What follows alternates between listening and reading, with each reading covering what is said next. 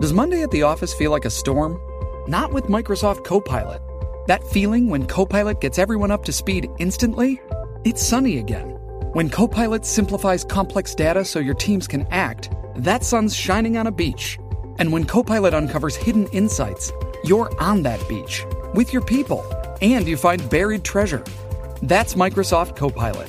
Learn more at Microsoft.com/slash AI for all.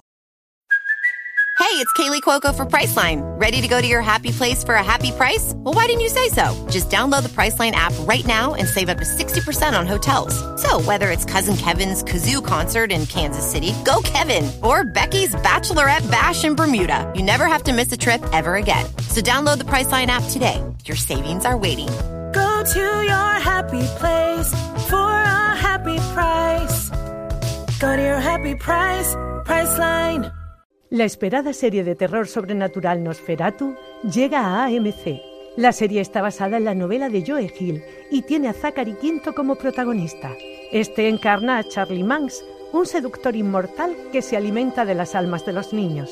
Charlie guarda lo que queda de los espíritus en Christmasland, un pueblo de Navidad producto de su imaginación, en el que todos los días es Navidad y la infelicidad está considerada un delito.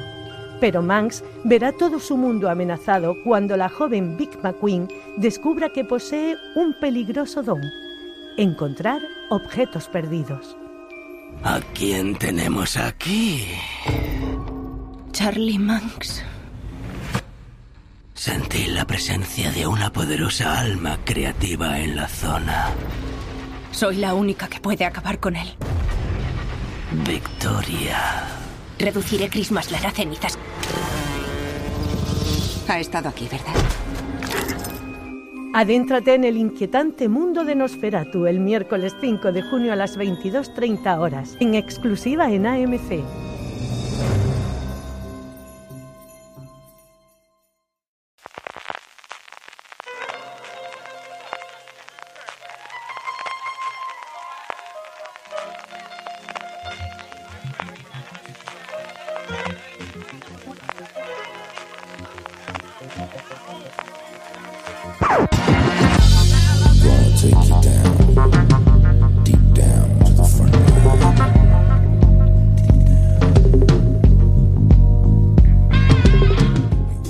Hola a todos y todas, bienvenidos a FDS Review, el programa de fuera de series donde cada semana analizamos, comentamos y debatimos sobre nuestras series favoritas.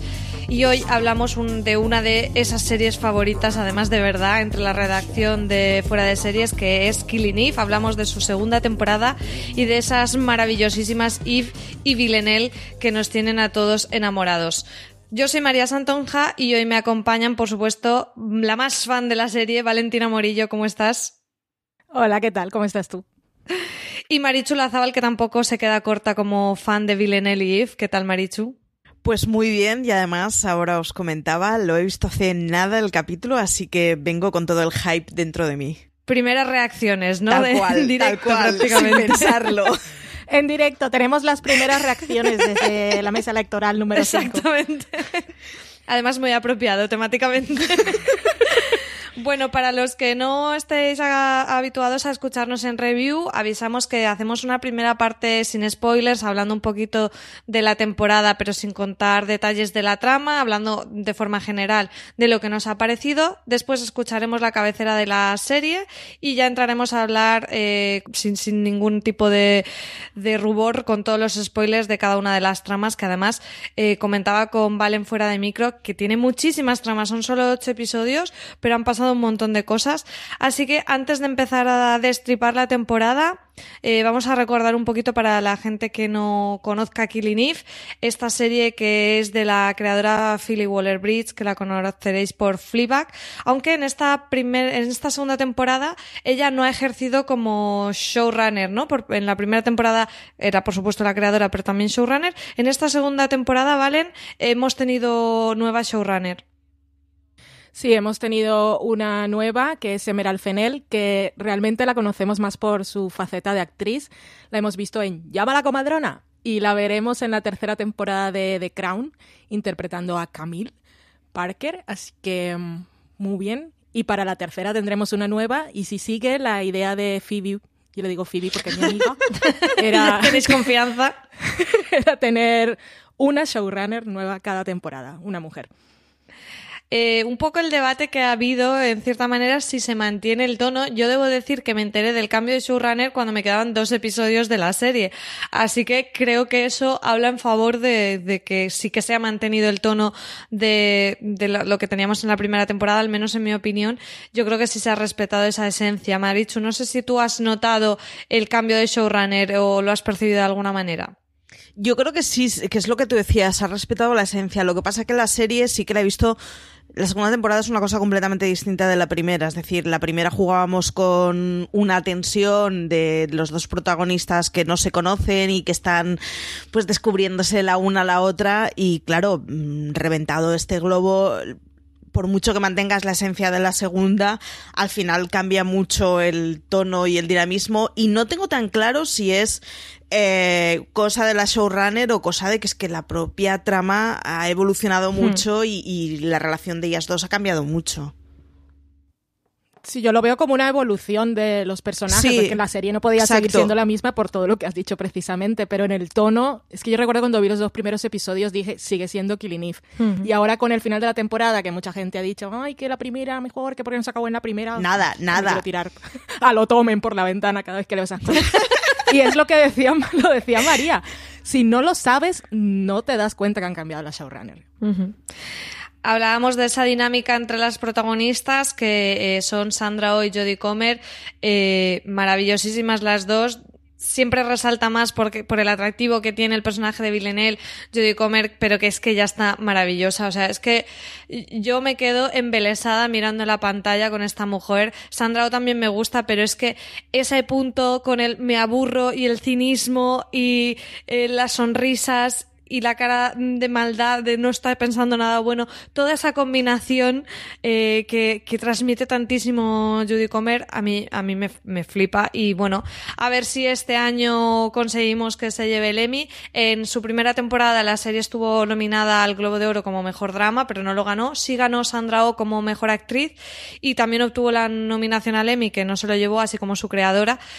Eh, a ver si este año mm, se llevan el gato al agua, lo que pasa que un poco más complicado, ¿no? Ya siendo una segunda temporada, pero es que es tan maravilloso el papel y el personaje y cómo ella lo hace que es que mm, ya no puedo imaginar este personaje mm, hecho por otra persona y es que a partir de ahora todo lo que haga esta mujer lo voy a ver, o sea, ya soy fan de Judy Comer para siempre. Valen, a ti te pasa lo mismo, estás enamorado de Villanelle. Estoy enamorada de Villanelle, eso es muy malo, pero sí. Y de Jodie Comer también. Perdón.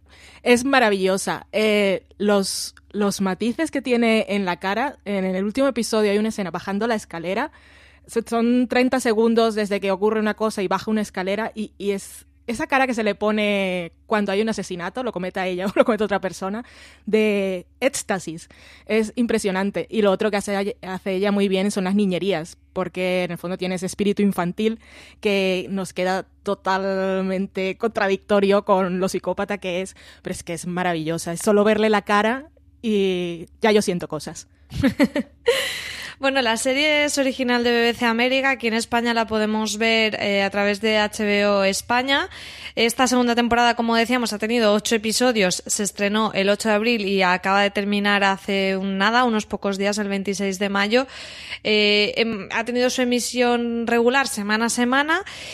Y claro, a mí lo que me ha sucedido es que, bueno, con, esta, con estos ocho episodios, ahora planteándome hacer el, el guion, decía, madre mía, si es que han pasado un montón de cosas que ya casi me, quedaban muy atrás, porque ha sido una temporada, quizás si la primera era más lineal en su estructura, con ese juego de, de, de la caza del gato y el ratón entre Eve y Villanelle, aquí han pasado millones de cosas, ahora iremos luego con spoilers, y casi cuesta uno hacerse una panorámica global de la temporada, ¿verdad, Marichu? Han pasado muchísimas cosas y me ha pasado con Killing Eve y me está pasando también con Chernobyl, que he agradecido muchísimo que me obliguen a hacer unos días de descanso entre capítulo y capítulo, porque pasan muchas cosas muy distintas entre ellas, con arcos que tienen matices completamente diferentes.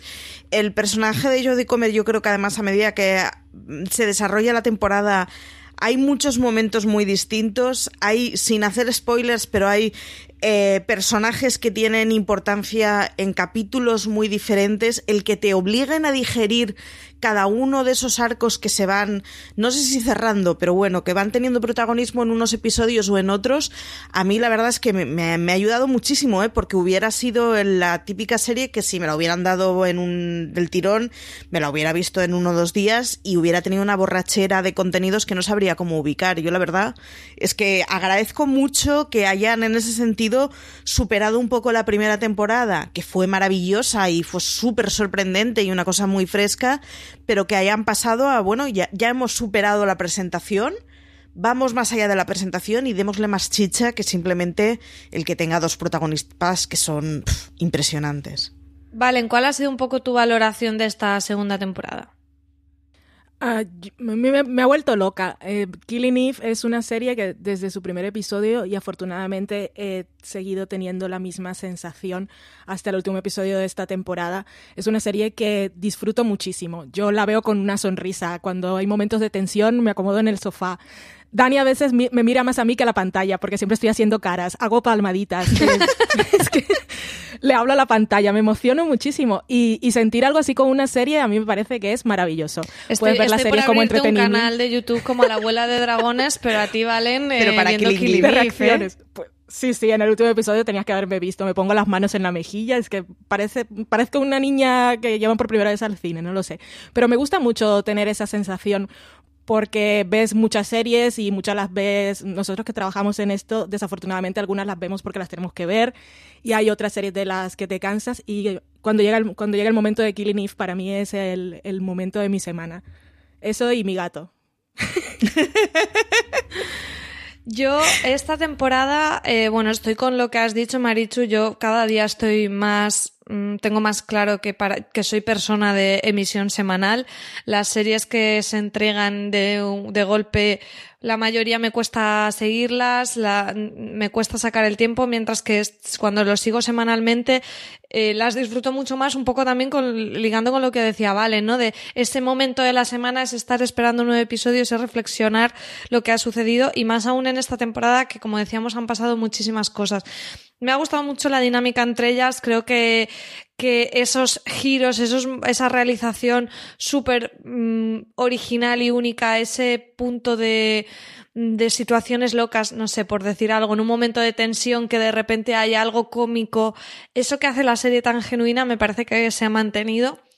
Eh, sí que quizá he echado de menos que las- la trama hubiera sido un poco más, no sé, porque quizá mm, soy muy simple, ¿no? Me he perdido un poco en las tramas. Me hubiese gustado que a lo mejor alguna de esas mm, que han abierto que la hubieran explorado más. A lo mejor en vez de darnos mm, tres subtramas principales de asesinos, eh, que hubiéramos tenido una o dos, porque al final me da la sensación de que quedaban más de sí, ¿no? Luego iremos un poco con ellas en detalle. Y me ha costado un poco acostumbrarme a esa nueva estructura, ¿no? Porque al final en la primera temporada está claro que el caso era Villeneuve y era un caso único por temporada.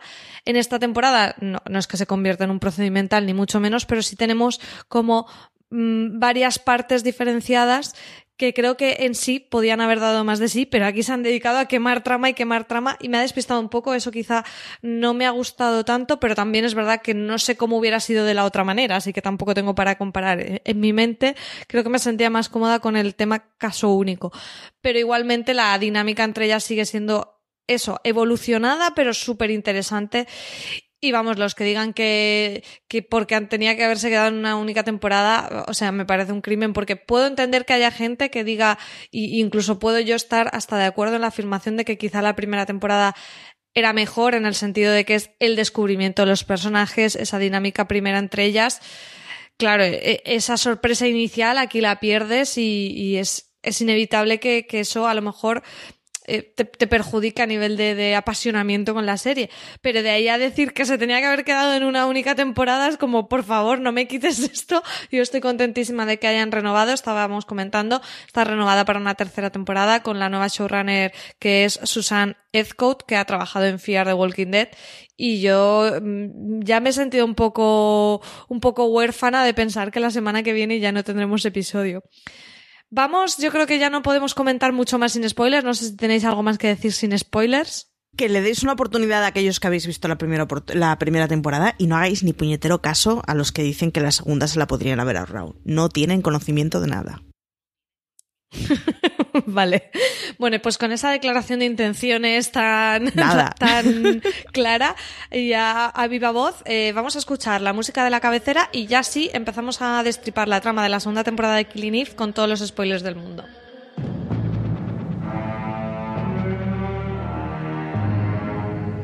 There's something about the way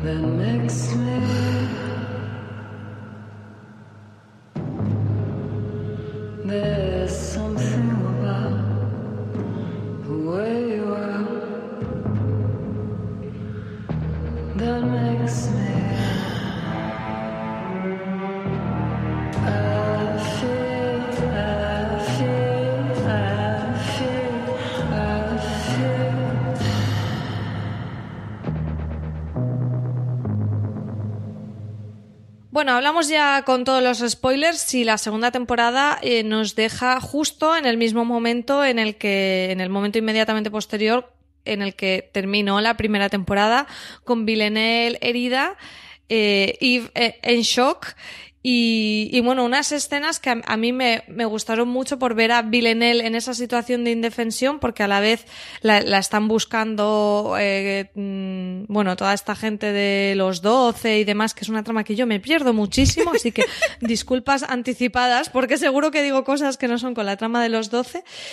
Y a mí me, me, encantó especialmente ver a Eve cuando regresa a su casa en la bañera, como sin poder procesar todo lo que, lo que ha sucedido. Valen, ¿qué te pareció el arranque de, la temporada? Me gustó mucho. Tenía dudas de que, porque siempre que dicen la segunda temporada o la siguiente temporada empieza cinco segundos después de la anterior, a veces dices no hace falta, pero en este caso sí, precisamente por lo que dices, porque tuvimos la oportunidad de ver a Villanelle en una situación en la que no la habíamos visto nunca, porque ella en la primera temporada siempre estuvo en control de todo y matando a todos, y aquí la vimos herida y pudimos ver esa otra faceta de ella buscándose la vida y, cómo podía intentar sobrevivir y, y, aprovecharse de la gente que tenía alrededor. Y la primera escena que tenemos ahí con el niño en el hospital es súper maravillosa. Tenía miedo todo el tiempo. Nos recuerdan que es una psicópata al final. Tiene ese momento croc que yo me sentí muy identificada con Milanel, aunque para ella era una cosa estética de con la como está, tiene tanto dinero y todo es fashion y super fancy y de repente unas crosses como dónde voy con esto, pero para mí es ponerse los zapatos vasquito, de otra persona. ponerte los zapatos mí, de otro. Eso sí. es, porque yo no juego bolos por eso ni voy a hacer cosas de kayak y tal porque no me gusta ponerme cosas de otra gente. Así que me identifiqué mucho con Villanel, que cuando digo en casa que me identifico mucho con Villanel, la persona que vive conmigo se siente muy feliz y satisfecha. Y luego, pues, eh, eh, cuando la tuvimos con este señor, el super creepy, que Villanelle es psicópata y mata mucho, pero hay muertes que satisfacen. Y dices, pues muy bien, muy bien matado este señor. Sí, la, la, escena y la relación que se establece con el niño en el hospital es como muy entrañable, como intenta eh, salirse de esa pensando que pueden mm, seguir buscándola, robando dinero, haciéndose pasar por médico, bueno, un montón de situaciones divertidas eh, hasta que la vemos en, con la silla de ruedas eh, saltándose la, la alerta que está en el hospital poniendo su carita de buena, pero como dices, Valen, es fantástico porque nos vuelven a recordar quién es Villanelle cuando acaba matando a este chico, en realidad por un tipo de, por, por una especie de idea racional de, bueno, es verdad, vas a estar amargado toda la vida, eh, mejor te mato, que es como terrible, ¿no? Es como cu sí. cuando ves que puede tener como una relación y cierta empatía, ves que no funciona así su cabeza, ¿no, Marichu? Sí, es, es realmente extraño el arranque que tiene de la temporada. Yo reconozco que, que no la vi cuando salió el segundo, o sea, el primer episodio, digamos, me, me, me retrasé un poco y solo por los comentarios que oía y por los fotogramas completamente surrealistas que fueron pululando esas dos primeras semanas, me enganchó de lleno. Es sí, con el pijama. O sea, la imagen del pijama es que da no unas fotografías increíbles porque además es, es muy colorido en un entorno así un poco extraño. O sea, tiene un arranque que es potentísimo y, y- y fue de estas cosas de no sabía que la estaba echando tanto de menos hasta que la volví a ver. Y el arranque que tiene es, bueno, es un, un sui generis que, que de golpe te mete además en una historia completamente distinta a lo que era la primera temporada, pero es como no estoy entendiendo nada de lo que estoy viendo, pero me está gustando muchísimo. Y bueno, esa manera también que tiene, que veremos posteriormente de Villeneuve dejarle un mensaje a Yves con la manzana mordida, par- porque en este momento su relación no sabemos muy bien cómo está, ¿no? No sabemos qué tal le habrá sentado a Villeneuve que Yves la apuñale y, y, y Yves también está súper en shock de, de lo que ha llegado a hacer porque sigue sin comprender muy bien los sentimientos que tiene hacia Villeneuve. Eh, sí, eso de la manzana, que al principio, cuando ella muerde la manzana y la deja, pues yo no pensé nada y luego cuando empieza If a buscarla digo, "Ah, vale, era un mensaje por aquello de la tentación, es que es maravilloso. Y esa, como esa necesidad que tiene Villanel de que If sepa que sigue viva y no es el único mensaje que le deja en la temporada. Eh, con, vuelvo a que como es la escena, no me acuerdo qué episodio es, pero es el episodio en el que están en Ámsterdam y va vestida con un vestido rosa como aquel que llevaba en la primera temporada en el sillón y aquí con la máscara aquella de cerdita y Es una el escena espectáculo que súper siniestra, vaya. Sí, me encanta porque la gente está afuera eh, grabando y dice, oh, qué espectáculo, mira qué montaje, qué cosa más chula han hecho. Y ella aprovecha para hacer esa muerte ahí y todo para llamar la atención de Eve, que luego la vemos eh, desde una ventana esperando a que llegue y cuando ve que no es ella la que llega, pues se enfada y la vemos en aquella escena de la discoteca que está a punto de matar a una pobre chica en el baño y está totalmente desquiciada.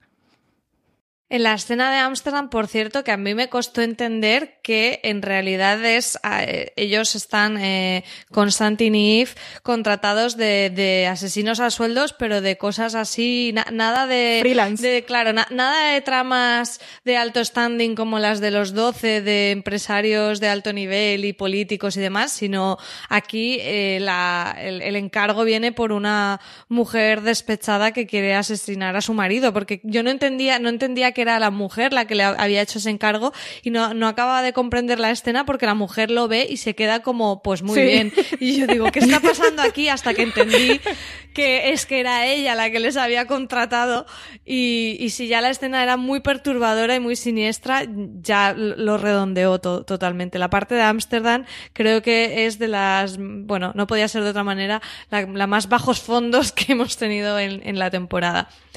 Eh, bueno, en Londres, eh, Eve, eh, que la habían despedido, mm, vuelve a entrar a trabajar con Caroline, otro personaje que es que no puedo amarlo más, que es maravillosísimo. Vuelve a trabajar en el MI6 y como buenos espías, aquí nunca nos queda muy clara la agenda de Caroline, qué sabe, qué no sabe, cómo manipula a todos. Solo nos queda claro que no le gusta que le hagan perder el tiempo, porque ella tiene también hobbies, que es una de las frases que más me gusta de la serie. O sea, eh, ella está maravillosa. La actriz es eh, Fiona Shaw, Sí. se llama, creo. Sí, Fiona Shaw.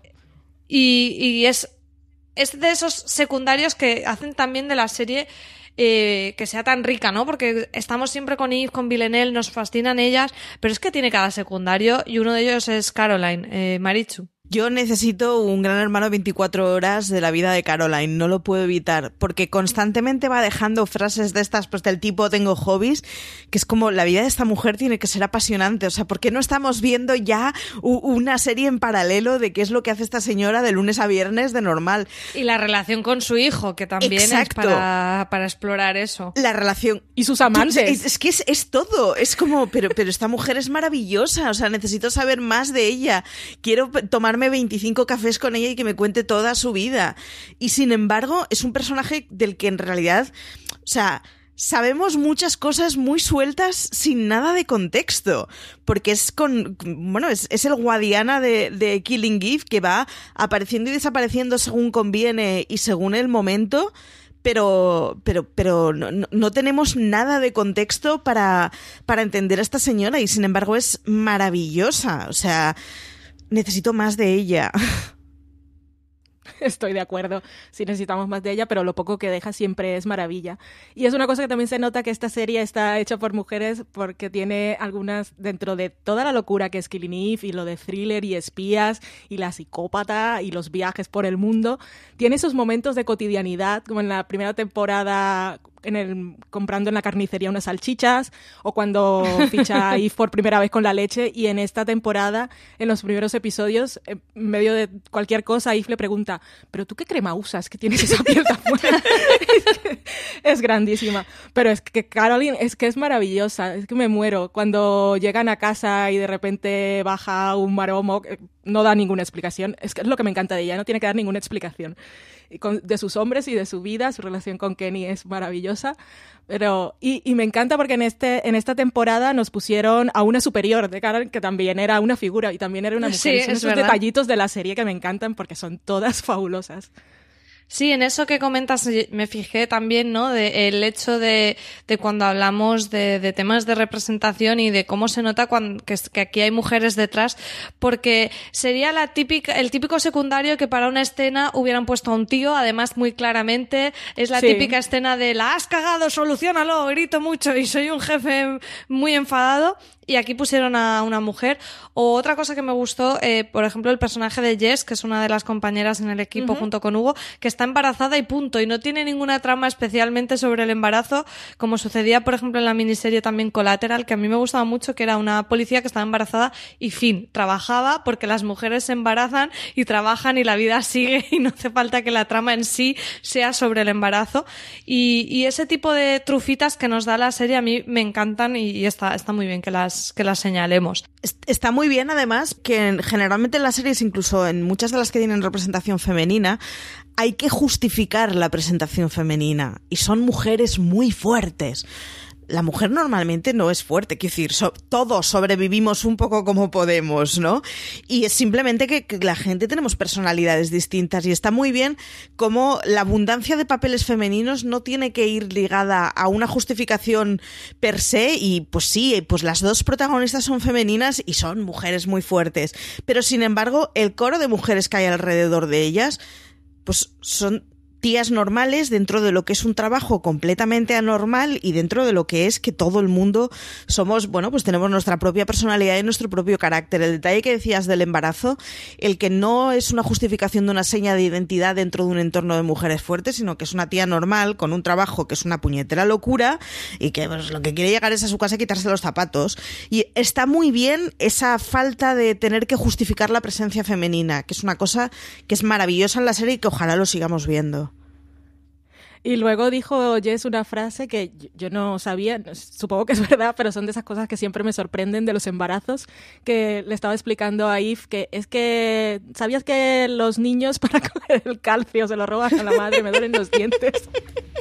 Ay, sí, lo de los dientes a mí también me dejó muy traumatizada ahora que lo dice.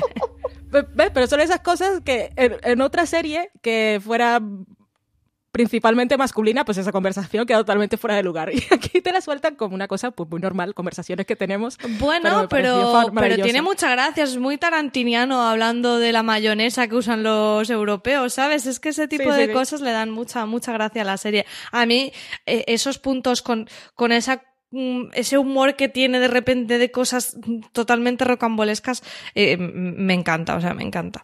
Eh, Habías apuntado, Valen, tú una, una de las tramas del arranque cuando Villeneuve está regresando a, a Inglaterra, está, eh, bueno, porque recordemos que, que estaban en, en París inicialmente, está regresando a Inglaterra y tiene muy mal ojo en un supermercado intentando buscar al típico tío pringado que cree que va a poder manipular con tan mala suerte que se encuentra a un Norman Bates de la vida, súper siniestro, yo creo que es el personaje más siniestro que hemos visto. Y mira que luego nos traen otros cuantos, este Julian que tiene a la madre allí mm, con demencia pero que no sabe si sabe, no sabe o que está o, o si prefiere no saber que, que, por cierto, un momentazo cuando eh, llega la policía y la mujer sale de la casa contenta con su camisón. Ya ves. Me voy.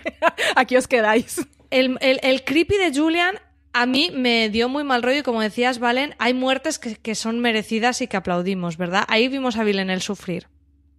Sí, sí, yo estaba además deseando esos momentos. Son de esas cosas que en la serie que estás sabes que Villanelle no va a morir y no le va a pasar nada, pero de todas maneras sufres y necesitas que esa persona muera de la peor forma posible y pronto. Y la verdad es que cuando ocurre fui tan feliz, de esas cosas que digo, sí, un poco la abuela de dragones, muy bien, muy bien. Marichu, ¿qué te pareció a ti la incorporación de, esta trama?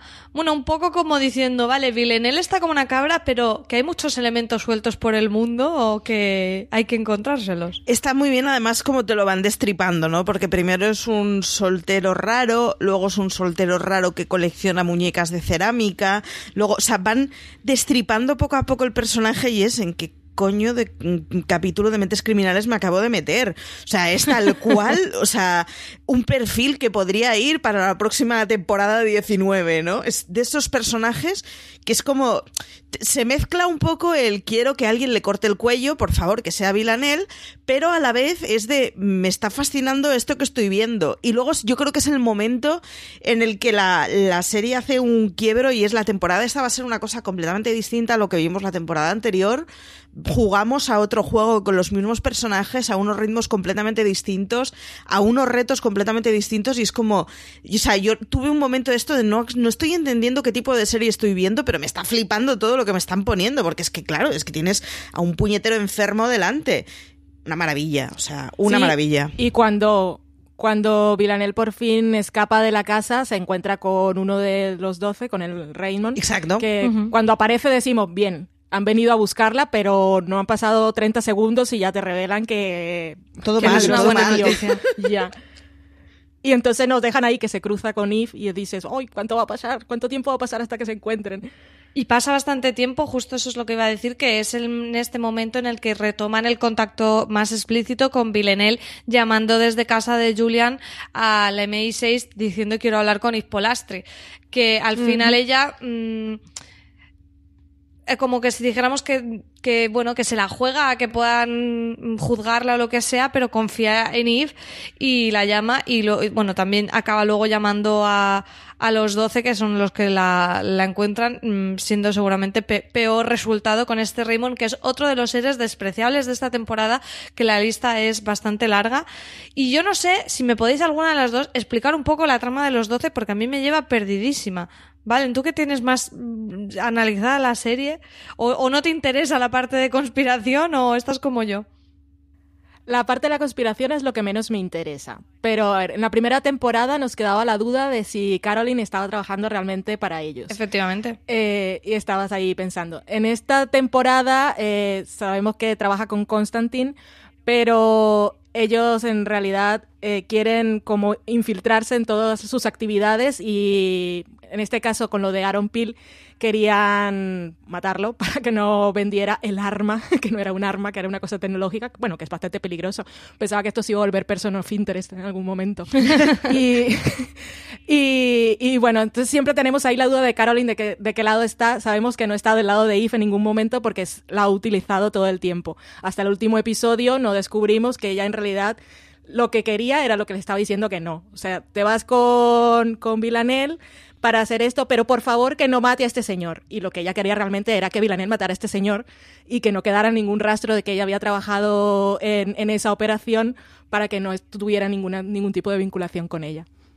Sí, a mí es una de las partes, eh, fíjate, que más que la parte de los 12 en sí, que es como esta mm, élite que controla el mundo y demás, me interesa más el papel de Caroline, efectivamente, que estabas tú comentando, el papel de Caroline en eso, ¿no? Esa, esa agenda oculta de Caroline es lo que más me interesa. Y de hecho eh, ya mencionabas el final, la gran revelación de la manipulación de Caroline, bueno, luego iremos mejor con el final porque es una cadena de manipulaciones, pero me encantó ese giro porque lo vi muy lógico, ¿no? Cuando vemos a este tipo que, que les hace charlas en, allí en la oficina sobre los psicópatas y que parece que lo que esté realmente es evaluando a Eve y cuando Eve va como a pedirle ayuda porque se siente desbordada de esos sentimientos que tiene hacia Villanelle él, él, él dice, es que no comprendo esta operación donde pones a una psicópata a, a hacer seguimiento a otro psicópata y a ti que estás súper implicada. Es como, no, no puede salir bien. Y claro, tú lo veías como espectador y decías, es que este hombre tiene razón, esta gente no son tan listos, los espías estos. Y luego, efectivamente, es que la, la, la intención era, Era lo que quería. Sí, es, está Ella quería fantástico. precisamente eso.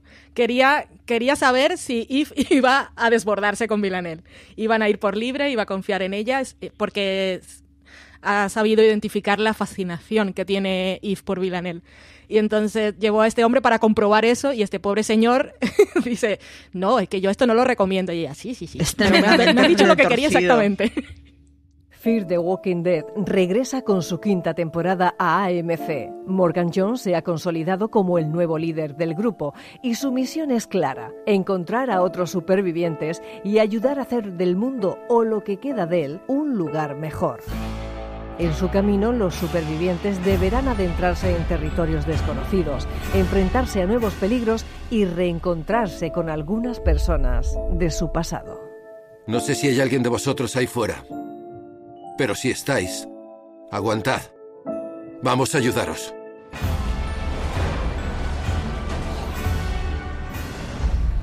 Confía en nosotros, no debes tener miedo. Eso es lo que la gente siempre dice cuando hay algo que temer. Sé que tengo un temperamento peculiar. El oírme, verme la cara despeja toda duda. Podrías sentirte inclinado a apretar el gatillo en el acto, puede que sin querer. Continúas hablando demasiado, Víctor. Morgan. Dwight. El lunes 3 de junio a las 22.30 horas regresan los zombies a AMC. No te pierdas el estreno de la quinta temporada de Fear the Walking Dead. Bueno, en el, en el grupo que tenemos a Jess, a Hugo, a Kenny también inicialmente, empiezan a trabajar en la investigación de otra asesina que, eh, como es en los primeros episodios, a mí me daba la sensación que iba a ser como el Buscando a Villanelle 2 y luego realmente se resuelve bastante pronto, que es este fantasma que al menos como planteamiento me gustó muchísimo esa contraposición absoluta con Villanelle que eh, le gusta hacerse notar, que es excéntrica y este fantasma que es alguien invisible y también esa reivindicación de esas mujeres invisibles en la sociedad. Me pareció un- una manera eh, brillante de presentarnos a otro asesino que es, que es lo típico que es que siempre eh, yo pienso cuando veo las pelis de James Bond y demás, es como, a ver, el, el espía seguro que es, mm, yo qué sé, un señor bajito que no llama la atención, una señora mayor, no un, un tío cachas guapo con smoking que pide martini, porque es como, hola, soy espía, ¿sabes? Pregúntame Pues, eh, cómo. Claro, me, me pasaba un poco con eso, de que, que muchas veces en, en estos temas lo- ves que dices, es que un buen espía, un buen asesino es aquel que siempre pasa desapercibido y me gustó muchísimo con el modo, cómo desarrollaron este personaje de fantasma. Marichu, ¿a ti qué te pareció esta, esta contraparte de Villanelle? A mí me gustó mucho y reconozco que me dio penita que fuera una trama, lo que decías tú de quemar trama rápido, ¿no? Reconozco que yo hubiera agradecido una, una temporada en la que, bueno, hubiéramos visto en paralelo a Villanelle, pero hubiéramos seguido a este, a este fantasma durante toda la temporada. Me gustó mucho el perfil y me gustó mucho además mm, eh, a- aquello que hacía referencia, bueno, a los momentos en que la entrevistan y los momentos en que hablan con ella posterior y tal, fue una serie completamente distinta, es como una microserie dentro de ella, es una serie mucho más tipo procedimental y mucho, pues me me recordaba mucho al aire y al tipo de capítulos que tiene Elementary que es completamente diferente a todo lo que hemos visto de Killing Eve y sin embargo no se me hizo nada pesada. Y yo tiendo a ser en estas cosas un poco angustiosa de que te dejes de tonterías y me expliques lo que me venías a explicar y sin embargo aquí la gocé completamente porque est- está bien hecha y te presentan una serie que es una cosa completamente diferente con una asesina diferente con una asesina que tiene empatía por la víctima y que bueno pues al final oye nos lo vamos a quitar esto de encima cuanto antes mejor y de la manera más humana con todas las comillas del mundo, ¿no? Y me gustó muchísimo, la verdad, y me gustó muchísimo además ver cómo trabajaba el equipo y no lo sé, me pareció otra serie que es como, hostia, hay una gente maravillosa metida aquí dentro para que nos enseñen cosas tan diferentes entre sí que nos llaman la atención todas y que nos cautivan todas. Es como, es que podríais estar haciendo una serie completamente diferente y sería igualmente chulísima. Sí, la serie hace una lectura muy aguda, ya, ya lo comentabas tú, María, con el perfil de esta fantasma y nos demuestra que Eve en realidad tiene lo llamaremos talento, pero sí, tiene un talento para, para entender estas psicópatas femeninas o para, para saber leer la escena del crimen psicópata, qué es lo que hay, porque enseguida dijo es una mujer, es discreta y enseguida pensó, y es bastante triste, es un inmigrante eh, y a la que nadie le presta atención. Y por eso cuando se encuentra con ella, eh, también es bastante duro porque lo que hace Eve es ponerse a hablar en coreano con su madre para que la mujer también la tome como una mujer cualquiera y no se sienta amenazada en el momento en que la capturan. Y eso está muy bien. Eh, toda esta trama a, a, mí me pareció bastante interesante y luego tiene su, su recompensa al final cuando perdone que vaya saltando al final, pero es que me llama mucho la atención porque tenemos a Eve cuando quiere escapar, lo que hace es ponerse el, el traje, el uniforme Cierto. de empleada del hotel y nadie le presta atención. Entonces ahí me, me, me pareció bastante inteligente y bastante bien hilado. Sí, ese paralelismo con la fantasma, eh, luego con Eve en el final y su disfraz, eh, está muy, muy bien. Yo, bueno, ya lo había dicho antes, ¿no? Me dio ganas de ver más a este fantasma. Y luego aquí es cuando empieza la eh, relación de colaboración de de Villeneuve eh, con el MI6 porque mm, a esta mujer no consiguen sacarle nada de información. Es entonces cuando llevan a, a bueno, me salto una parte importante, es cuando atraen a Villeneuve como que la, como que mm, piden eh, un encargo de asesinato de la propia Eve, que es una escena muy, sí, muy retorcida. Sí. Eh, como ellas se vuelven a encontrar en el piso con ese paralelismo a la, a la escena de la primera temporada. Y eh, bueno, vamos a pensarnos aquí porque seguro que queréis comentar algo de, esta, de este momento y luego sigo con el tema de cómo empiezan a colaborar juntas. Valen, ¿qué, ¿qué te pareció este cara a cara por fin después de tantos episodios deseando verlas de nuevo juntas? Estaba contentísima, lo estaba esperando porque el quinto episodio de la primera temporada había sido el encuentro y esperaba que fuera en este, pero es que toda la parte previa es maravillosa con Eve, eh, con Villanelle cuando le dan el encargo y se resigna. Y primero con ese empleado del hotel que cuando lo deja pasar, yo dije, lo va a matar. y no, lo, lo, contrata, le, le, da una propina para que le acaricie el pelo. Le dice, oh, más suave, que estoy de duelo. y después cuando se pone, se emperifolla y va ahí toda vestida como la viuda negra. Para visitar a Eve, es que es maravilloso. Es tan, es tan drama queen, es que, es que es, la amo, de sí. y bueno, luego tenemos con el, ese. Con el velo que... más bonito del universo, ¿eh? Por es, cierto. Es que hay es, que comentarlo. Es maravillosa. Pero bueno, ya llega a casa de Eve, que Eve la estaba esperando. Eh, ella al principio no se da cuenta qué es lo que está ocurriendo. Tenemos una. Es el mismo escenario de la primera temporada, pero las dinámicas son totalmente diferentes. De todas formas, Eve cree que tiene el control y Villanelle le hace la misma jugarreta que le hizo a Constantine en la primera temporada, de hacerle creer que las pastillas lo, van a matar. Y, bueno, y esto deriva en la cosa más loca que solo puede pasar en esta serie y es que te vamos a contratar para que trabajes con nosotros. Aquí cuando la contratan eh, es un poco, bueno, eh, no, no, conseguimos sacarle nada a esta fantasma y, y bueno, la, la, llevan a ella para que hable con, con, fantasma para saber quién está detrás de esos asesinatos que ya empezamos a apuntar el, el último caso que vemos de, de, la temporada, que es ese que eh, tiene que ver con el con la, empresa tecnológica de, información, una especie aquí de Super Google que tiene toda la información con Aaron Peel, donde detectan que ha muerto, bueno, el, CEO de la empresa y también muchas personas relevantes relacionadas con, con este. Y es cuando Villeneuve habla con Fantasma que ella revela que, bueno, clásico básico que el asesino del CEO ha sido su propio hijo Aaron Peel, al que luego veremos a continuación. ¿Qué tal eh, visteis la relación de Eve y Villeneuve trabajando juntas? ¿No? Es como si Eve, en cierta manera, esa atracción que tiene por Villeneuve cuando están juntas ya se, le desborde y ya sí que no sabe gestionarlo para nada, ¿no, Marichi? Bueno, es, que es, situación difícilmente gestionable porque además en paralelo no, tenemos que olvidar que Villanelle se está dedicando a que la vuelta a casa de, de Sandra O sea siempre de lo más accidentada y de lo más eh, turbulenta. Entonces es como la, la, meten en un contexto que es imposible que nadie le funcione la cabeza de una forma mínimamente lúcida, porque hay que aguantar a Villanel, porque hay que tener ese trabajo, porque hay que tener esa vuelta a casa. Es, es una relación entre ellas que es curioso porque a mí me gusta muchísimo más cuando están separadas que cuando están juntas. Cuando están juntas, si yo no lo puedo evitar, me dan lastimita, es de por, favor no vais a funcionar, os vais a hacer daño. O sea, con lo bien que lo estabais haciendo en plan agónico a distancia, ¿no? Es como, no lo sé, es de esas cosas, yo reconozco que me da cierta, angustia cuando las veo juntas, o sea, me, me parece que, que no, no va a funcionar, no, no van a llevarlo bien y no van a saber digerirlo y no van a tener una, un reparto de poder e- equitativo, ¿no? O sea, con todo lo potente que es Eve, me da la sensación que es que se queda muy anulada con Villanelle siempre. Es, bueno, pues la lleva por donde ella quiere, porque, bueno, porque hay que ser muy ama del universo para llevar a Eve por donde quieres, ¿no? Pero me da, me da cosita, la verdad, verlas trabajar juntas, no lo puedo evitar. Por alusiones, Valentina. A mí me encantó verlas trabajar juntas, es lo que llevo deseando desde que empezó la serie.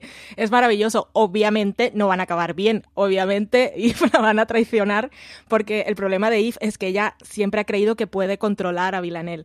Como sabe que tiene cierto poder Sí. sobre ella, que es el de la atracción, ella cree que con eso la va a poder controlar y eso es imposible.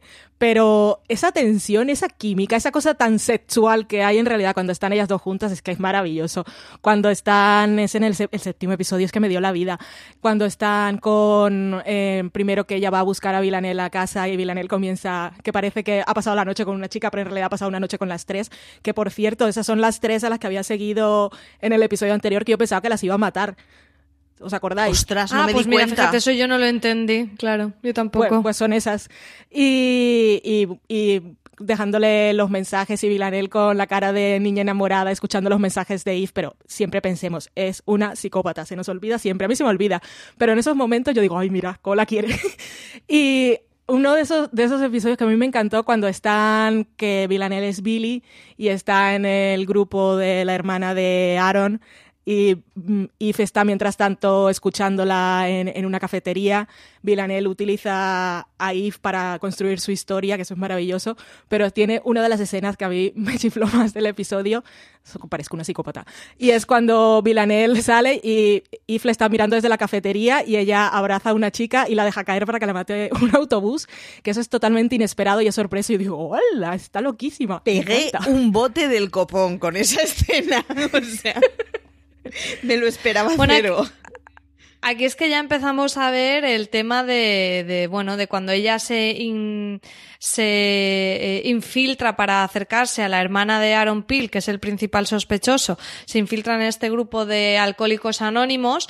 Y claro, es como que eh, tengo muchas restricciones porque estaba con guardaespaldas y tal, y a ver cómo me acerca a ella. Y ella siempre, eh, o sea, otra cosa no, pero es resolutiva. Entonces dice, bueno, aquí entre la guardaespaldas que no me deja acercarme, pues me la cargo, encima vivo un momento traumático con esta chica y ya está solucionado, ¿para qué vamos a perder más tiempo? Claro que sí. Y es maravilloso. Dos A en mí de uno esas y sin dinero. Exactamente. A mí de esas escenas, aparte del el look de Villanelle haciendo de Billy con el pelo rosa, que es que no puedo ser más fan, es cuando ella eh, utiliza un poco la situación de Eve para eh, hablar y, hacer el teatrillo en ese, en ese grupo de alcohólicos anónimos, como a Eve le sienta mal, y cómo después ella parece que por primera vez habla con sinceridad de cómo se siente y es ese aburrimiento por no sentir nada que me parece una descripción eh, muy muy genuina de, de, de ella, ¿no? De es que no siento nada, entonces me aburro y tengo que hacer cosas. Y además que el me aburro lo ha dicho tantas veces, ¿verdad, Valen? En la serie. Esa Sí, cara sí, de sí. me aburro eh, es expresar desde como el corazoncito lo que en realidad hemos visto tantas veces de Villanelle. Sí, a nosotros siempre nos conmueve, decimos, ay, pobre, tiene sentimientos. No, no. Yo, yo me lo tengo que recordar, por eso lo digo constantemente, no lo digo por vosotras ni por la gente que está escuchando. Pero en ese momento, eh, eh, que otra gran actuación de, de Jodie Comer cuando está ahí contando su historia y diciendo me aburro y piensas, ay, pobrecita. Y a veces en el fondo creo que incluso tengo la misma sensación que tiene Eve, que es totalmente equivocado y por eso todo va mal, de va a cambiar o la puedo controlar o vamos a encontrar un punto intermedio entre las dos y eso no es posible. Pero Billy como... Eh, Villanelle como Billy está maravillosa. Me acuerdo de la escena aquella en que Aaron comienza a preguntarle qué ha estudiado y le comienza a soltar cosas, creo que es de teología o de filosofía, ahora no me acuerdo. Y ella le dice, ¿sabes lo que me dijo mi padre? Que tenía que responderle a un bully o tal, y le da un librazo en la cara. Es que está maravillosa. Es que compensa tanto, Dylan. Es muy maravillosa y a mí me, me pasa repetidamente el pensar que esta vez va a ser distinto. O sea, Eso Y es. sin embargo, tengo permanentemente la, la idea de que es una cafre y de que, de que bueno, pues al final, pues, pues es una sociópata. Pero cada vez acabo pensando, no, esta vez la, la- la integrará. Y es como, no, no, no tiene solución. Quiero decir, es, es, es una tipa que es incapaz de sentir. Y sin embargo, pues eso, ¿no? El, el cuando oye los mensajes, cuando, cuando mira a Sandra Oh, repetidamente pienso el, es que por ella de verdad siente algo. Y es como, no. Sí, sí. Sí, eh, Villanelle es un personaje complicado, complicado, pero, pero a, mí, a mí ya os digo que me co- conecté mucho con ella porque si siente algo, en todo caso es lo del aburrimiento. Y por eso tiene que hacer la cabra todo el día para, para conseguir eh, sen- sentirse viva en cierta manera. Es que es muy triste lo que le sucede en realidad. Y después... Es como un gato, María. Cuando se aburren no ves la vara La que dan. Después como- no me mires, no me toques, pero ahora hazme caso. ¿Qué quieres? No lo, Lo sé. mismo, hazme pero caso. matando. Villanelle sería muy gato, sí. Sí, sí, sí.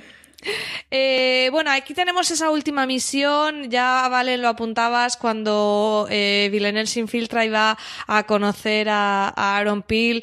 Eh, esas escenas son maravillosas, pero ya cuando capta su atención en cierta manera. Aaron Peel tonto no es, también está tocado, pero tonto no es. Sabe que hay algo en ella que no encaja, pero consigue eh, llamar la. Mm, Villeneuve consigue llamar su atención y consiguen el objetivo que era ir a Roma a esa supuesta reunión que va a tener con un montón de gente que pueden ser los compradores de, de su gran arma, que es este, esta información super creepy, que yo no paraba de pensar en los altavoces inteligentes, están oyendo todo lo Sí. que digo todo el tiempo. Eh, y entonces nos vamos a Roma con esta otra particularidad de la serie que es tenernos viajando y disfrutando de un montón de escenarios en ese palazzo romano que era precioso, pero a la vez sabías que ocultaba cosas muy chungas. Marichu. Oculta cosas muy chungas y es que el Aaron Peel este de las narices es muy chungo. O sea, a mí me parece muchísimo más chungo que Villanelle, la verdad. Porque en el fondo la explicación de Villanelle es muy honesta. Me, me aburro y soy buena matando. Pues, pues me voy a dedicar a esto, que por lo menos me da dinero y vestidos Pues bonitos. Entien- entiendo que es una lectura poco co- socialmente poco aceptada como mínimo. Pero es, es, es muy honesta la lectura que hacen de Villanelle. Y en cambio al tipo este, yo no llego a cogerle el pulso. O sea, me parece que es Hombre, un... lo que le gusta es verle comer a ella, o sea, es como que siente a través del otro, es una cosa muy extraña, porque es- la escena con el plato de pasta, que por cierto me entra un hambre terrible, sí. Eh, y, después tiene varias así, ¿no? Como, Tiene unas como la observa. muy retorcidas. O sea, ya desde luego el tío es extremadamente retorcido en todo lo que le pone. O sea, ya arrancando por ahí es rarete. Pero luego además es que tiene la cosa de que realmente no, no sabes si le está importando un pimiento lo que está haciendo. O sea, no sabes qué es lo que le mueve porque por otro lado sí parece un tipo que en su vida no, no parece que tenga mucho más en la vida aparte de extorsionar a los demás porque la, la forma que tiene de negociar es extorsionando puramente. O sea, es, es un voyerismo muy raro, muy chungo que dices, bueno, pues es que de los dos la normal es Villanelle, mal vamos. O sea, todo el rollo, ¿no? Es esa complacencia que tiene el rollo Aníbal Lecter cuando le enseña el, el vestido a Clarice Starling, pues esto a lo grande con todo el con todo el armario de ropajes. Es como, o sea, esa forma en que entiende al segundo el, el- el gustarle tener cosas de Villanelle, no lo sé, es un tío muy raro, muy retorcido. A mí me da muy mal rollo. O sea, en ese momento en que tienes a Villanelle y tienes a él, y la que te da buen rollo y te tranquiliza y te parece predecible es Villanelle, echa a correr. ¿Te parece una persona normal? Completamente. O Sí, sea, sí. echa a correr, porque estoy entendiendo mucho más a la pirada esta que, que al tipo este que me están poniendo delante. No, no, no, no, no, me da muchísimo miedo. O sea, es con diferencia, yo creo, el personaje más retorcido que, que, que, que hemos visto en los últimos años o en los últimos tiempos. Y sobre todo es que tiene la cosa de. No, no sé exactamente qué es lo que le llena en la vida, porque no es matar, no es el dinero, no es. No lo sé, es muy raro. O sea, ese rollo de te quiero ver comer cosas me parece muy retorcido. que es lo que nos hace sentir incómodos, aun lo que decías tú, Maricho, que tenemos a Villanelle, ya sabemos de lo que es capaz y todo lo que ha hecho, eh, que luego hablaremos de Nico, ¿no? Sí. Vale, eh, bueno, para no decirlo ahora. Y sin embargo, él nos hace sentir incómodos con esas cosas como verla comer o cuando le dice, esa ropa no me gusta, ese cinturón no va, siéntate ahí como si fueras una muñeca, no te muevas hasta que regrese y eso te hace sentir súper incómodo.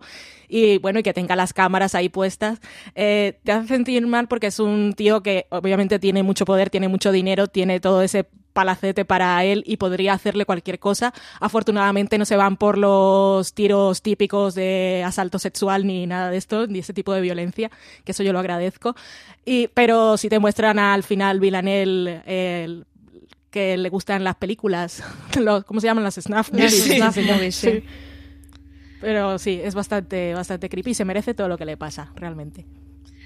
A mí esta parte me encantó, o sea, es como si creías que Villanel estaba como una regadera, a ojito que aquí hay otro que está más. O sea, el personaje me gustó muchísimo y vuelvo un poco a lo mismo que me sucedió con Fantasma. Cuando se lo cargan es como, pero por favor, si aquí está esa relación que se establece entre ellos, porque al final Villanel sabe verle, sabe leerle y, sabe entrar en ese juego eh, sin, sin ponerse ella en peligro. Y después, eh, paralelamente tenemos a Yves con Hugo, eh, con esa, con ese mm, equipo de, seguimiento y, para controlar eh, la, la misión con Villeneuve que est- están sufriendo por lo que le pueda suceder, a ella cuando en realidad ella siempre tiene la situación bajo control, ¿no? Y a mí me gusta mucho cuando llega a haber incluso cierta duda de si Belanel está con ellos o no, que de hecho Hugo lo llega a, explicitar de decir está, está con nosotros o no está con nosotros. Y ahí tenemos además otro de los contactos más íntimos Perdonar, otro de los contactos más íntimos entre Eve y es esa escena de sexo telefónica también súper retorcida y maravillosa eh, cuando, cuando ella está en el palazzo y Eve está en el, en el hostal. ¿Qué te pareció, Valen? Ay, me pongo nerviosa. Yo la viví muchísimo, yo estaba súper contenta. Pero aparte de, pa- para no entrar en tonterías de Fanger, eh, como, como guiños de guion está muy bien, porque justo en el episodio anterior, eh, Villanelle había dicho cuando salían las tres chicas de su casa, cuando estoy con ellos, o con, bueno, cuando estoy con ellas, eh, con ellos en general, no, no estoy con ellos. Y fue precisamente lo que hizo Eve con Hugo porque ella se dejó el, el auricular puesto para escuchar a Villanel, que se estaba masturbando, mientras ella dijo, pues mira, yo voy a lo mío también. Y, y Hugo se da cuenta que al día siguiente le dice gracias por el trío. Sí. Y eso fue... es que esta serie lo de la, la sensualidad lo lleva al límite. Es que es es súper interesante porque eh, en ningún momento ellas han tenido un contacto físico de ningún tipo. Y una relación que nos han planteado, como dices, Valen, súper sensual, súper compleja, cuando ni siquiera se han dado un beso, me parece brillante. O sea, como, eh, o sea, esta escena me, me parece cómo avanzan en la relación cuando a la vez nos están privando de verlas, por ejemplo, besarse, es como, joder, qué, qué bien pensado a nivel de guion Sí. todo. Es, es, es muy difícil, es que lo otro hubiera sido mucho más fácil. En cambio, los Claro. acercamientos que ellas tienen eh, son siempre pues retorcidos y tóxicos como es la relación de Sí. ellas, no podía ser de otra forma. Sí, Eh, justo en, en ese episodio, en el anterior, hay, es que nunca se ha pasado un pan con más subtexto sexual en la vida que en la escena de que está en el restaurante y se rozan la mano. Es que yo cuando hay esas cosas enseguida me voy directa a Tumblr para buscar el GIF porque está y me los, yo no comparto cosas, simplemente me los voy guardando en mi archivo y luego los tengo ahí para verlos una y otra vez. Pero es que ese momento es... Las filias de Valen. Ah, Es, es muy maravilloso cómo tratan la relación, eh, el erotismo entre ellas dos y yo honestamente creo que es muchísimo más satisfactorio además que si nos mostraran una escena Sí. al uso y si acabara la temporada con ellas dos en una cama al final es, es lo que menos nos alimenta pero ese, ese rozar, ese teléfono, ese utilizar a una tercera persona es muchísimo más erótico y más retorcido que no lo que hubiera sido porque yo, yo hone- honestamente cuando acabó la primera temporada con ese momento en el que se ven en la cocina de Eve y toda la escena de la cocina fue como, jo, qué pena, ya nos han roto toda la magia, a partir de ahora ya lo habremos visto todo. Y no. O sea, No. Y lo- no hemos visto nada. Esa- o sea. Es, esa noche, después del sexo, durmieron juntas porque se despiertan y Villanelle le dice buenos días. Sí, y cierto. sonríes, que de verdad. Cierto, cierto, es, es maravilloso. O sea, es. A, a mí me parece que es una forma de tratar la relación que es mucho más difícil y mucho más interesante. O sea, es de, de las relaciones más sensuales que hemos visto en mucho tiempo. Y en realidad no hemos visto nada. Es maravilloso. Bueno, la otra relación que tiene Eve es con su marido Nico, que también eh, es para que vayan a algún tipo de terapia, porque es, es todo súper El pobre Nico a mí me da un poco de pena porque no, no creo que llegue a entender la magnitud de lo que está sucediendo en su casa. Cómo Eve además va medrando cuando entra por allí y empieza a hacer una, escena que es que a mí me, me flipó. Todas esas travesuras de mm, te escondo el correo en una librería, te guardo no sé qué, to- todo como de duendecillo maligno. Eh, y la rabia que le tiene a Nico porque es al final algo que se interpone eh, entre ellas dos. Y en esta en esta temporada les hemos visto juntos. O sea e- ella ha ido a, a intentar mm, bueno pues que Nico empezara una relación con esta profesora con Gemma en una ocasión en el en el colegio cuando además Eve también está en esa fiesta y, y después vuelve a ir a, a ver a Nico también cuando está de excursión con los chavales para mm, amenazarle en cierta manera y hasta la resolución final. Vale, ¿qué te ha parecido a ti toda la relación, sobre todo de Eve con, el, mm, con su marido, pero también de Villanelle? Em, bueno, Villanelle primero es que es en el, al final del quinto episodio cuando va a buscarlo a, a la prueba esta de, al concurso de deletrear que hace, que es muy anglosajón. Sí. Que es a lo que envía Caroline a, a Nico Ay, para cierto, que no es esté verdad. en casa. Me, me encanta el detalle de que sea Caroline la que, la que lo está moviendo todo. Y además le cuenta que ella era, no sé, que, que está en un grupo, o ahora no me acuerdo si era que ella había sido campeona y tal, como sus hobbies, que es que Caroline tiene mil vidas. Pero bueno, en fin, va Villanelle ahí a buscarlo, que, que es eh, el típico encuentro de, de rivales por, por una mujer y entonces le, le dice que, que sí, que, Vilane- que Yves la perdonó, que ahora están trabajando juntas o que son, son amigas y que el otro no tenía ni siquiera idea de lo que había pasado en París o que Yves había acuchillado a alguien, acuchillado, apuñalado. Y, y bueno, eso bien. Y luego de intentar que se líe con Gemma, que intenta eh, convencerla a ella en la escalera, y eso nos lleva a, a la cosa esta en el almacén, que es maravilla también, una vez más, porque todo lo que ella hace es fabuloso, porque lo que ella dice es, tenías que haber elegido a Gemma, porque si ahora tú lo que quieres es a Yves, voy a tener que Voy a tener que esta". hacer otra cosa, sí. Que además la escena empieza fabulosa porque empieza con, con Villanelle preguntándole por la receta del shepherd pie, que era lo que había comido en su casa. Y el otro comienza a decirle los ingredientes y ya está así como memorizando, pero está, es que falta un ingrediente porque yo lo intenté, parece que ha intentado Sí. prepararlo y no sabía igual. Y llega un momento en que él dice perrin sauce y ella, ah, eso es. es que me encanta cómo plantean las escenas en esta serie porque es que nunca es lo usual y siempre te sorprende. Y bueno, al final pues se la carga. Que era lo otro que había pasado, que le había dicho Eve y le había dicho a Caroline que no podía matar a nadie y ella dijo, si no voy a poder matar a nadie, voy a matar a alguien antes. Así Para que quedarme a gustito. El desahogo.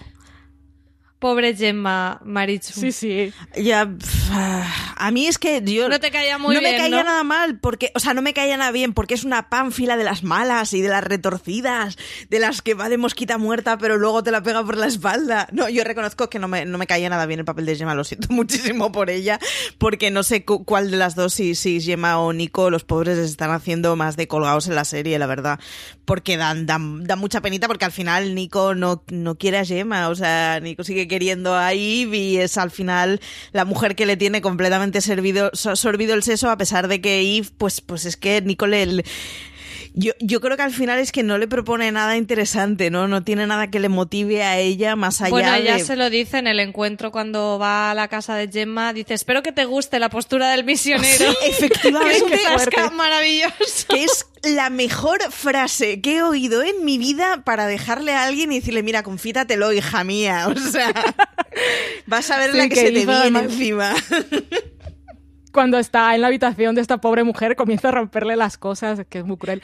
Pero, Sí, pero también eh, eso ella me está en cursi porque la cajita esa Sí. con la bailarina es como, por favor, qué contraste. Y es muy cruel, pero no, es- no merece es- morir. Es muy gráfico. El tengo una rabia, la estrangularía. Y como sé que está mal hecho, lo que voy a hacer es reventarle la bailarina, ¿no?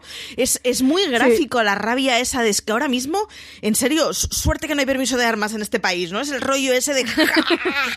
y sin embargo, pues, pues bueno, mira, me cargo a la bailarina y por lo menos la ira más grande ya me la ha sacado de encima.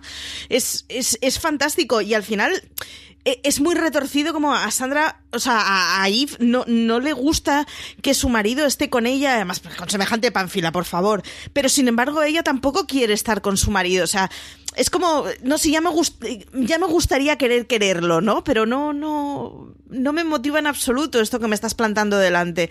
Es muy retorcido, es muy infeliz todo y es de esas cosas que, que dan penita, o sea, da un poco de angustia al ver la situación y el ver cómo se están moviendo entre esos tres, porque de esos, o sea, eh, Villanelle es la única de los cuatro que yo creo que tiene la cabeza un poco lúcida en esa situación y que por lo menos tiene claro qué es lo que quiere, porque es que los otros tres están perdidísimos. Es una lastimita. Po- pobre Nico, que ni siquiera cuando tiene sexo con él eh, eh, va sobre él, porque están en la escena esa en que está que él ha pedido comida, están comiendo comida india, creo. Cierto. Y es cuando llegan las flores que ella ve, y en ese momento entra y le, le ataca la sensualidad y le dice al otro, vamos arriba. Que él dice, "Oh, es que me acabo de comer un kilo de curry. no sé sí. Y Es ella como, se queda ahí y entonces él dice, vale, que esto parece que no me ocurre, me ocurre una vez al año, voy a aprovecharlo. Pero no va sobre él. Nada, es muy es, fuerte. es muy A mí me da cruel. mucha pena, Nico, me da mucha, mucha lastimica. Pero bueno, eh, vamos ya de cara al final. Habéis dicho, efectivamente, Gemma tiene un triste destino. Nico se queda ahí. No sabemos si, y- no sé, si, si esto le va a poner en una posición complicada. Va a parecer que el asesinato lo ha hecho él. Mm, ¿Creéis que eso puede afectar en lo que veremos en la tercera temporada? Yo honestamente Va a afectar, pero no sé cómo. Sí, pero yo honestamente creo que no, o sea, que va a afectar en lo que le deje a Nico de jodida la cabeza, que ya le Sí. están mareando bastante, pero no creo que vayan a tirar por el y es Nico el acusado y quiere decir, eh, esto esto está superadísimo, si total que es esconder un cadáver para esta gente, si llevan 25, es No, como nada.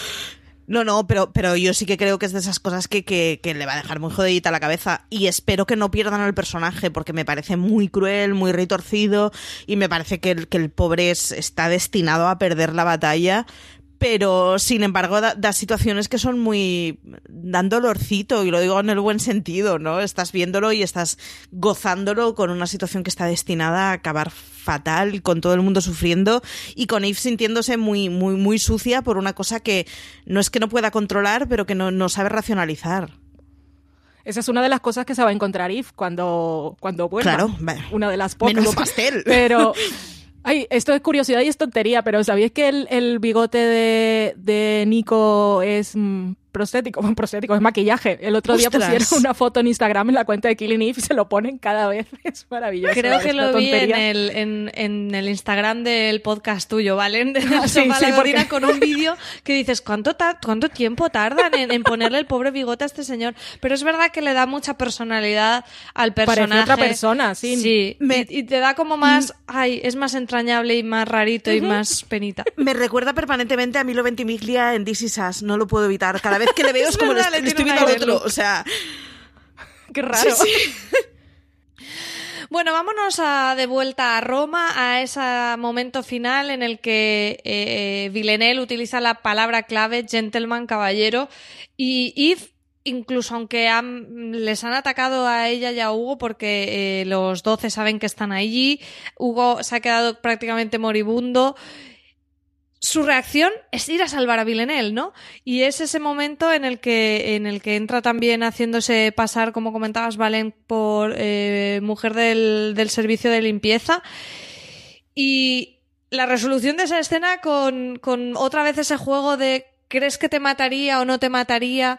eh, de Villeneuve preguntándole a Yves, ese juego de confianza que se resuelve con Villeneuve directamente degollando a este Aaron Peel como había planificado eh, en primera instancia Caroline. Valen. Sí, todo salió como lo había pedido Carolyn. Que eh, luego, cuando Eve sube otra vez y está todo limpio, en ese momento no pensé hasta que luego aparece Carolyn y digo, vale, eh, lo, han, recogido ellos, ellos son los que han limpiado todo, porque eso fue súper rápido. Y entonces eso me recordó al- a lo que le había dicho Kenny cuando la última vez que vio a, a Yves, que quiso como advertirle que la operación a la que iba, eh, cuidado, porque él- a él lo habían puesto en un grupo alternativo, y el grupo alternativo era el de ir a limpiarlo todo porque iba a pasar un desastre. Y, ay, de verdad. Pero bueno, sí, Villanel me pareció maravilloso que se cargara a Aaron, pero es que eso pasa eh, igual en los primeros 10, 15 minutos del episodio. Entonces dices, a ver, si este era el malo, El malo al que a teníamos ahora, ¿qué va a pasar? Pues mira, lo que pasa, pasan muchas cosas. Bueno, primero vemos que Constantin está allí también, que los 12 saben, van a ir a, a por, a por Yves, porque al a por Villanelle, porque al final es, ha desertado en cierta manera de, de este grupo del que creo que no te puedes borrar, que no lo tiene muy bien visto. Es un club de lectura, como decía Fantasma. Efectivamente. Y, y el Raymond llega allí a, a- a matarla a lo más puro estilo el resplandor sanguinario desagradable. Eh, pero la escena se resuelve de una manera muy curiosa y no sé, no sé si llegasteis a temer por Villeneuve o si al final pensabais que realmente lo tenía todo bajo control y estaba intentando llevar a Iva a ese extremo al que ella quería. Que bueno, que eso sí que creo que queda claro al final, que ella la manipula en cierta manera, pero desde el principio de la escena lo teníais claro, ¿valen?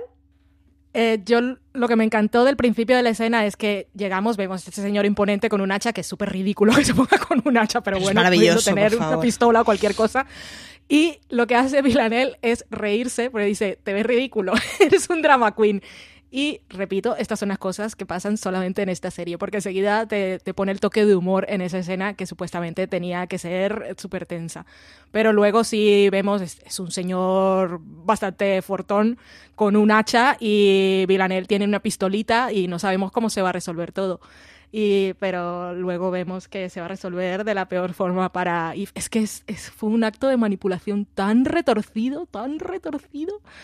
Y ver a Eve que nunca ha matado a nadie y con un hacha, así que la pone en una situación bastante peculiar. Y um, bueno, eso nos lleva después al paseo por las ruinas, pero lo más importante de esa escena es lo que pasa después realmente. Yo, yo reconozco que esas, esas escenas, así como cuando iba a apuñalar a Villanelle al final de la primera temporada, me pareció con muchísimas comillas, pero previsibles, de estas cosas que creo que, que era como necesario un enfrentamiento así. Yo honestamente mm, no me esperaba que Villanelle le hiciera esa cerdada y lo reconozco. No. O sea, Y yo... la escena está contada desde el punto de vista de Villanel, porque Sí. vemos a Eve con el hacha, nunca vemos a- al hombre que le están partiendo la cabeza, que eso está bien, o sea, no es la recreación de la violencia, sino que vemos a Villanel que tiene la cara así Gozándolo. salpicada y su cara de felicidad, de es como yo, que es lo que cree, "Oh, ahora vamos a ser felices para siempre. Es, Eres una- tú viendo la serie. Es una cosa. es una cosa muy retorcida, pero al final, en esencia, es una cosa muy. Bueno, pues, pues efectivamente, es que ya sois igual. O sea, ya sé que no sois iguales, pues, y no, no mata por dinero, no sé cómo decirlo. Pero, pero sí que es una de esas cosas de. Teníamos que sacarnos esta astilla de dentro para que lo superaras. Venga, tira para adelante, que luego ya vemos que, bueno, el tira para adelante le dura poco, pero bueno. Pero, pero que es un poco la cosa de si en algún momento tienen que estar juntas ellas dos, tiene que haber una situación que las iguale de alguna forma y al final no puede ser que Eve esté permanentemente en una cosa como de admiración retorcida hacia Villanelle por las cosas que es capaz de hacer, ¿no? A mí, de todos modos, me parece un poco cruel. No lo puedo evitar. Y como decía antes, necesito un póster de- del señor ese con el hacha. No lo puedo evitar. Pero porque de todas las imágenes que hay en la serie, que es un póster de ese señor con el hacha. Me parece imagen como del resplandor. O sea, es en- la cosa de esperar quieto con un hacha detrás. No lo sé, me parece un. Ah, sí, es verdad, es que ahora lo has dicho, eso es lo que dice Villanel. ¿Cuánto tiempo llevas ahí? Claro, claro, claro. Es que es el rollo que ese una carcajada. del tío esperando, que es como, pues, pues no sabes si lleva un palo de hockey detrás o parece que esté como en, en- esperando después de, pues eso, en una pequeña pausa. Y es un tío plantado en medio de un pasillo con un hacha en las en la- detrás del cuello. Es que es como, pero ¿qué te está pasando en la cabeza, hijo mío? Me encanta.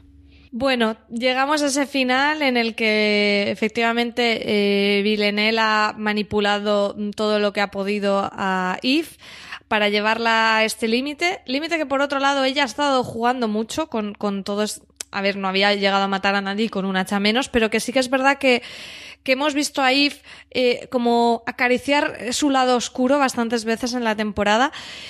Y bueno, eh, Villanelle está contenta y feliz. Dice, bueno, me- nos hemos quitado de encima a, lo- a los 12, tú has cruzado una línea, por tanto vas a dejar atrás tu vida, a Nico ya lo he dejado yo apañadito también, con lo que vámonos a Alaska, yo tengo dinero, por eso no te preocupes a vivir la, la buena vida. Pero claro, mm, Eve se da cuenta de esa manipulación, aparte del trauma que tiene encima de, de lo que acaba de hacer. Entonces, bueno, eh, Valen, en tu crítica hablabas de, de cómo Constantin tiene esas palabras premonitorias de, de Villanelle te ama hasta que acabas muerto. Sí, te, te ama hasta la muerte, te ama intensamente. Sí, est- estabas comentando lo de los momentos de oscuridad de Eve y me estaba viniendo a la cabeza. eh, Lo primero que recuerdo de, las, de esta temporada es cuando le parecía aburrida la forma en que mataba a Fantasma, que era un comentario que daba un poco fuera de lugar. Sí. Y luego tenemos ese momento que es justo antes del encuentro de ellas en la casa, que Eve va a coger el metro y un hombre la tropieza, la empuja un poco y ella tiene esa tentación de tirarlo a la vía, ¿sabes? Que digo, De empujarlo, Te pueden sí. pasar cosas, sí, pero no, e- esto no era suficiente para matar a alguien. Y, y bueno, también cuando lleva a Villanelle y la deja ahí encerrada con Fantasma en el bosque, que ver a Villanelle así vestida caminando por el bosque con esos planos cenitales también era parecía una historia gótica maravillosa. Fantasía total. Sí, y al final Fantasma cuando entra a Eve no le dice Vil Villanelle es un monstruo, le dice a ella "E- eres un monstruo. Y bueno, ella está con esa cosa de la oscuridad. Pero bueno, llegamos a este momento que es el final y aparte de esa frase de Villanelle, aquí llega el punto en que yo me sentí un poco incómoda eh, en la, viendo el episodio, aparte de que cuando Villanelle dice, sí, vámonos a Alaska, mi lado fangirl era así, iros a Alaska, así como quería que se quedaran en el pisito de París viendo películas, que es lo que le gusta a Villanelle. Pero todas las, las palabras que dice Villanelle son tan de maltratador de manual que a mí eso me dejó Sí. un poco así, porque es... Bueno, primero todo lo que ha hecho en la temporada, los regalos desde la primera temporada, el, el ramo, no es un ramo, pero el arreglo ese floral que le manda, que le escribe cosas, le dice que la ama y luego aquí en un momento le dice, eres mía y como no eres mía te mato. Y eso me pareció doloroso, pero me parece importante que como espectadores sepamos verlo, aparte de que nos guste el personaje, que sepamos identificar esas señales que son realmente tóxicas y que debemos identificarlas siendo un hombre o siendo una mujer, que ahí no hay diferencia. Sí, no, y además lo que dices es que es toda una estrategia de manipulación 100%. Entonces, está muy bien que en esta última escena esas señales sean muy claras con el eres mía, con ese tipo de frases, porque eh, es como que le ponen la guinda a la escena anterior donde efectivamente teníamos el plano de la reacción de Villanelle porque lo importante que nos estaban contando no era lo que estaba haciendo Eve, sino cómo Villanelle había forzado esa situación. Que en el caso de Villanelle, de todos modos, o sea, sigue siendo una situación abusiva, ¿eh? Eh, no, no le pongo ninguna justificación. Pero me da la sensación de que, de que es una tipa completamente sola que la única forma en la que sabe relacionarse es ten- tener agarrados por los huevos a los otros. O sea, solo sabe relacionarse con gente en la que en cualquier momento ella pueda tener una medida de presión que los destroce completamente. Me, me parece que es, que es horroroso porque es que le, le va a llevar siempre, porque luego además ta- tampoco le gusta gente súper sumisa y súper tranquila. Entonces es una combinación nefasta porque es que te, va a llevar permanentemente a tener relaciones toxiquísimas en las que ninguno de los dos estéis a gusto, porque, bueno, si una relación es tóxica y lo tiene que decir alguien de servicios sociales, vale, pero si encima ni siquiera vosotros estáis bien, es como todo mal, todo mal. O sea, es, es la infelicidad de esta relación y llevado muy al extremo y llevado a una cosa muy retorcida, pero es- está destinada a ser infeliz pase lo que pase en su vida. Bueno, y con este final, con Villeneuve eh, eh, disparando a Eve, ¿qué creéis que nos espera en la próxima temporada? Eh, hemos cerrado el círculo, terminamos la primera con Eve apuñalando a Villeneuve, aquí Villeneuve disparando a Eve. ¿Creéis que Eve lo comprenderá igual de bien que, que Villeneuve? ¿Lo considerará un acto de amor? ¿O qué pasará, Valen?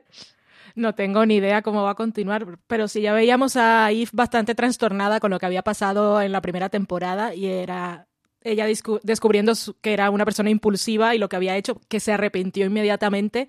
Ahora no es solo la traición de, de Villanelle, que de alguna manera la puede esperar porque ella puede decir, pues realmente es una psicópata, está mal de lo suyo y no, no tengo por qué sentirme. Lo lógico es que ella no tendría que sentirse realmente traicionada.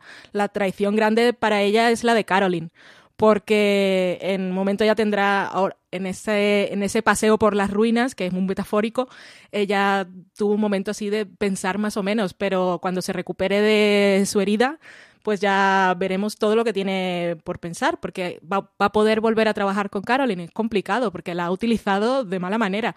Porque una cosa es que podría haberle dicho que era lo que quería, en teoría, para los planes de Caroline no, no, era, lo, no era lo ideal. No y era lo luego, óptimo, sí. pues se va a encontrar también con lo que ha ocurrido con Nico. O sea, ella ahora tiene una cosa en la cabeza que lo más importante que habrá es, es eso. Y Villanelle ahora también está en, en, otro punto diferente. Primero era una cuchillada, pero bueno, ya lo puedes entender como algo pasional, loco y del momento, pero ahora ella también, también han tenido una relación más cercana y Villanelle también tiene algo que perdonar en teoría en su cabeza. Entonces, no sé, va a ser de todas formas una, una, temporada también totalmente nueva, así como fue la segunda, con las dinámicas totalmente cambiadas y no puedo tener más ganas de ver lo que van a hacer. ¿Cómo te quedaste tú, Marichu, con esta de final? Bueno, ¿cómo te quedaste hace mm, apenas hace dos horas una que la hora, acabas sí, de ver? dos horas, exacto. Eh, muy descolocada, sobre todo porque además eh, al final hay una cosa de Eve no encaja en ninguno de los lugares en los que está no es el tipo de perfil que funciona bien en el MI6, ¿no? O sea, al final se, va a tener que enfrentar a Carolines permanentemente. Está en un sitio en donde absolutamente todos son enemigos de todos, todos juegan en los flancos que les interesa en el momento que les interesa y es un personaje que no está hecho para funcionar en una agencia así, aunque sea súper competente. Y, y no lo sé la situación que le deja, porque al final es una persona a la que absolutamente todo el mundo que le rodea le ha traicionado menos su marido que pues es que al final va a ser un poco el consuelo fácil, ¿no? Y que no tengo del todo claro que su marido esté muy por la labor de, volver a aguantarle las gracias a Eve, también se ha dicho. Pero, pero es una situación muy... Pues, ¿qué, qué, qué hace ahora?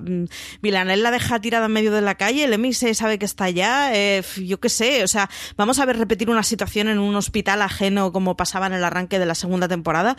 A mí me ha dejado, o sea, yo reconozco que es de estas finales de temporada que sería bastante feliz si no hubiera una tercera. Voy a disfrutar muchísimo la tercera, pero es de estos finales que quedan tan abiertos, tan perdidos, tan no sabemos nada de nadie, todo tan puede pasar cualquier cosa que a mí reconozco que me suele gustar que me dejen sin responder ese tipo de preguntas y me dejen con la intriga. Pero bueno, vamos a ver en qué lo vemos, porque no me veo ahí funcionando a la de Villanelle después de lo que ha pasado, no me veo a Villanelle perdonando y siguiente página y todo muy divertido. No me veo ahí enfrentándose a Caroline, más que enfrentándose a Caroline, enfrentándose a lo que ella tiene en la cabeza ahora con, con lo que pasa con Caroline. Lo veo todo fatal, o sea, muy mal. Lo que pasa es que Eve, lo que lo complicado que tiene ella ahora es que ha descubierto una vida que le gusta. Claro. Y para ella volver a otra cosa y a otro tipo de trabajo no. Entonces, eso sería lo que la podría llevar otra vez a, por el lado de Caroline, ya teniendo una conversación y, y viendo qué pienso yo. Eso es lo más Porque, retorcido. ¿Qué, qué va a hacer si no? No, claro. no, y es, es una tía muy honesta en un entorno en donde absolutamente todo el mundo está podrido y sin embargo con el único trabajo que le motiva en la vida es. Ostras, está destinada a pasarlo mal. Y bueno, y Viva también es un, hilo suelto porque sabe también cosas de Caroline y esto no estaba escrito, no, no quedó ningún reporte, ningún registro, pero ella también tiene un arma a su favor si es que le interesa volver a trabajar con Caroline. Y lo importante de Villanelle es que ella no quería matar a, a Eve, simplemente era una cosa de como esos actos de niñería que tiene ella, aunque era con un arma, porque es un arma pequeñita y es de lejos. Si hubiese querido matarla, le habría disparado varias veces, se habría acercado, la habría estrangulado. Simplemente era, no me quieres, te odio, me voy. Y te dejo ahí tirada. Que igual es Villanelle la que llama y avisa que ella está ahí, es que a saber lo que pasa por su cabeza. Necesitamos más. Sí puede que tengamos una, un arrepentimiento igual que lo tuvimos de, de ostras que he hecho con, con Eve en el final de la primera temporada. Bueno, pues había un montón de cosas. Eh, disculparnos si hemos saltado mucho de tramas, pero es que era bastante complicado este, este review, la verdad. Y, y yo quiero agradeceros a, a las dos eh, que hayáis hablado con tanta pasión de Killing Eve. Creo que tendremos que juntarnos para esa tercera temporada para seguir hablando de Eve y Villanelle, que seguro que nos deparan muchas historias mm, de esas que no dejan indiferente, por decirlo de alguna manera. Eh, Marichu, muchísimas gracias por estar esta tarde con nosotras. Muchísimas gracias a vosotras. Ahora a ver si digiero lo que acabo de ver, porque me he comido los dos últimos episodios del tirón antes de grabar. O sea que, que, que vengo en caliente con, con, con todo el batido en la cabeza. Vale, vamos a abrirte ese canal de YouTube de... Totalmente. De reacciones. de reacciones eh, para la tercera temporada. Espero que no, pero, pero, pero sería divertido, la verdad. Bueno, a todos los que nos habéis escuchado, recomendamos si queréis seguir eh, sabiendo cositas de Killing Eve, la crítica de Valen de esta segunda temporada que ya os hemos comentado, y también un artículo de Marina analizando este tema que muchos han comentado de si debería Killing Eve haber tenido una sola temporada. Nosotras aquí las tres ya os hemos dicho que sí, que sí que debería, pero bueno, en cualquier caso podéis leer también ese, ese comentario de Marina. Y nada más, os deseamos que paséis un feliz día. Recomendaros que os suscribáis a nuestro canal de podcast. Podéis suscribiros gratuitamente en iTunes, en Apple Podcast, en iVoox o Spotify. Y para más información y artículos, como siempre, fuera de series.com. Muchas gracias. Chao.